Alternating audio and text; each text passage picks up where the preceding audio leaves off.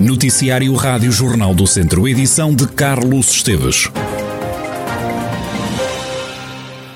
A Câmara e o Tribunal do Moimenta da Beira assinaram um acordo para realizar obras de conservação do interior do edifício da Justiça, obras relacionadas com a manutenção e a limpeza periódica de coberturas e de sistemas de drenagem de águas pluviais, bem como a reparação do mobiliário. O Presidente da Câmara de Moimenta da Beira, José Eduardo Ferreira, justifica os termos desta colaboração com o Ministério da Justiça município colabora permanentemente com o Tribunal para o dotar das melhores condições para que as pessoas que ali se dirigem para obterem serviços de justiça o possam fazer nas melhores condições. Como sabe, o Movimento da Beira tem, neste aspecto, servido um conjunto de territórios que nos circundam, um conjunto de conselhos que usufruem destes serviços do Tribunal de Moimenta da Beira e as instalações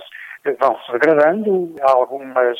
alguns componentes vão eh, variando e o município tem vindo, ao longo do tempo, a providenciar pequenas eh, reparações que eh, qualificam aquele espaço, dotando de boas condições para quem ali trabalha, para os senhores juízes, para senhores magistrados do Ministério Público, para os diversos funcionários, mas muito especialmente, tenho que o reconhecer, para os cidadãos que usufruem daqueles serviços e que, do nosso ponto de vista, dá muito bons resultados. José Eduardo Ferreira defende que o investimento a realizar na conservação do Tribunal não é significativo.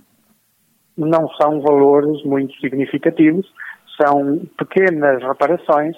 pequenos investimentos em requalificação, em reparação, pequenas afinações, pequenas substituições, que dão qualidade de funcionamento àqueles serviços e que não têm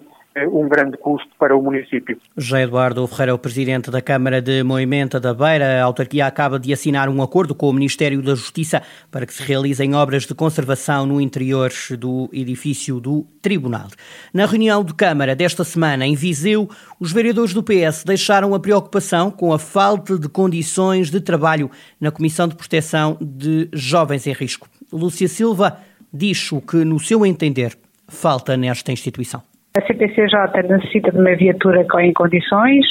e porque não só para os técnicos, como também para apoiar, uh, enfim, os, as famílias e os jovens, e porque muitas das vezes são transportados para, uh, fazem percursos grandes e, portanto, a carrinha não tem condições e é uma necessidade urgente, uh, precisamente, que a CPCJ tenha uma viatura com as devidas condições. Cristina Brazete, vereadora responsável pelo Pelouro, explica que a frota do município está a ser renovada. Na verdade, a viatura que está afeta aos serviços sociais, aos nossos serviços de ação social, eh, já tem alguns anos, já tem algum desgaste e, e é uma das que está pensada na, na nossa renovação da frota do, do, município também ser renovada, como há outras, como há uma que está no desporto, como há outros serviços que nem têm, e por exemplo a da educação, que também já está no, no, quase no fim de linha,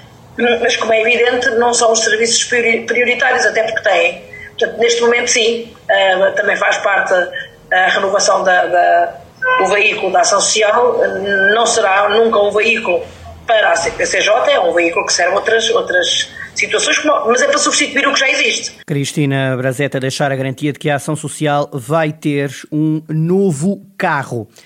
Vai nascer um novo curso de vídeo online na Escola Superior de Educação de Viseu. Esta formação vai começar em outubro e vai ter vários módulos pensados para aqueles que nunca trabalharam com audiovisual. Sória Ferreira, uma das representantes do projeto, explica qual é o objetivo desta formação. Os módulos vão implicar aqui como criar a ideia para um produto em vídeo, depois como filmar esse produto para vídeo, como editar esse produto em, em vídeo. Vamos ter estes módulos, vamos dar ali depois mais uma semana para quem não conseguiu, digamos assim, desenvolver esses módulos e, e dar a possibilidade de termos aqui mais tempo o curso online. Mas a, a ideia é que possamos convidar profissionais que trabalham na área, ou seja, não contarmos apenas com os professores que fazem parte da academia, podermos ir eh, convidar pessoas que estão no terreno, que habitualmente desenvolvem nas suas profissões produtos audiovisuais e são essas pessoas que no fundo darão os diferentes módulos que compõem o curso. Este é um curso que pode ter participação dos alunos e dos trabalhadores dos Politécnicos de Viseu, de Leiria e de Guarda.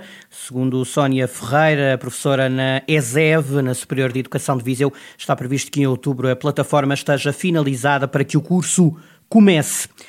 Começa e realiza-se e termina naturalmente este sábado o segundo Microfórum do Dão. É uma iniciativa da Associação Ruralis que pretende mostrar as ameaças ambientais que a região enfrenta e também os projetos que as podem combater. Freia Van Dien, da Associação Ruralis, explica alguns destes projetos, palestras que têm uma componente ecológica e ambiental ao nível da agricultura e da vinicultura. São todas uh, apresentações, palestras uh, que têm um componente ecológico ou ambiental, mas é uh, do ponto de vista de um empreendedor, por exemplo, um agricultor, um vinicultor, que integraram práticas biológicas e ecológicas nas, nas produções Uh, e na mesma vão, vão, vamos lá também lá ter apresentações dos temas que são mais sobre as ameaças ambientais que nos uh, encontramos na zona do Dão, que tem a ver com poluição do rio, que tem a ver com o futuro uh, de mineração, que também é um tema muito importante. Este é já o segundo microfórum do Dão, acontece entre as três e as seis da tarde deste sábado, junto à Ponte Romana nas termas de Alcafaz. Nesta edição do Microfórum vai ser ao pé da Ponte Romana em Alcafaz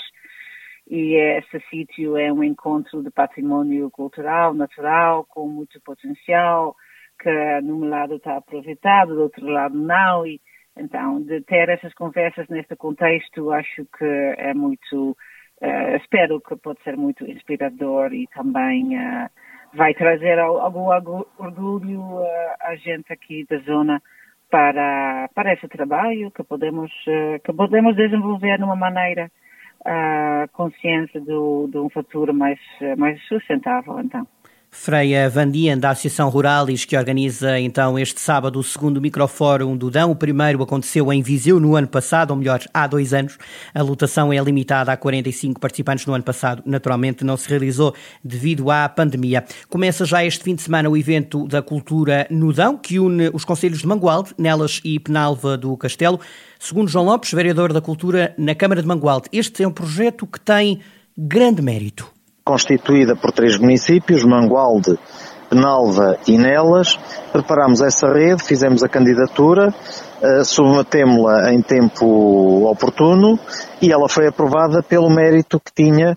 porque na candidatura previa um conjunto de artes performativas que vão desde o slackline que já está a decorrer com aulas para para alunos dos três conselhos, ou da, da, da, da, arte urbana, ou do teatro, ou da música, com, com tudo, eh, com a preocupação de envolver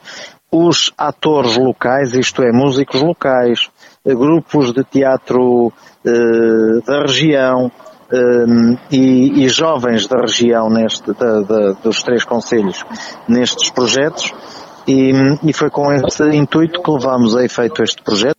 Já a vereadora do município de Penalva do Castelo, Lucília Costa Gonçalves, destaca o concerto de Francisco Salles, que acontece já este domingo. É promovido pelos municípios de Mangualde, Nelas e Penalva do Castelo, pressupõe a itinerância e o intercâmbio cultural de, de, eventos entre os três municípios e o intuito é o de contribuir para apoiar os agentes culturais e estimular a dinâmica económica, valorizar também o nosso património artístico ou cultural. Relativamente aos, aos concertos que nós vamos ter, nós vamos ter no dia 13 de junho um concerto a solo com o Francisco Salles, que será às 18 horas e será emitido através do Facebook do município. Ele é um músico natural de Penalva do Castelo, é um dos mais prestigiados guitarristas de Portugal. Este é um concerto online para ver este domingo em direto na página de Facebook do município de Penalva do Castelo. Também no dia 27 há outro concerto transmitido pela internet de José Eduardo Magalhães. Este recordo é um evento que junta três municípios, Penalva do Castelo, Mangualde e Nelas, chama-se Cultura Nudão.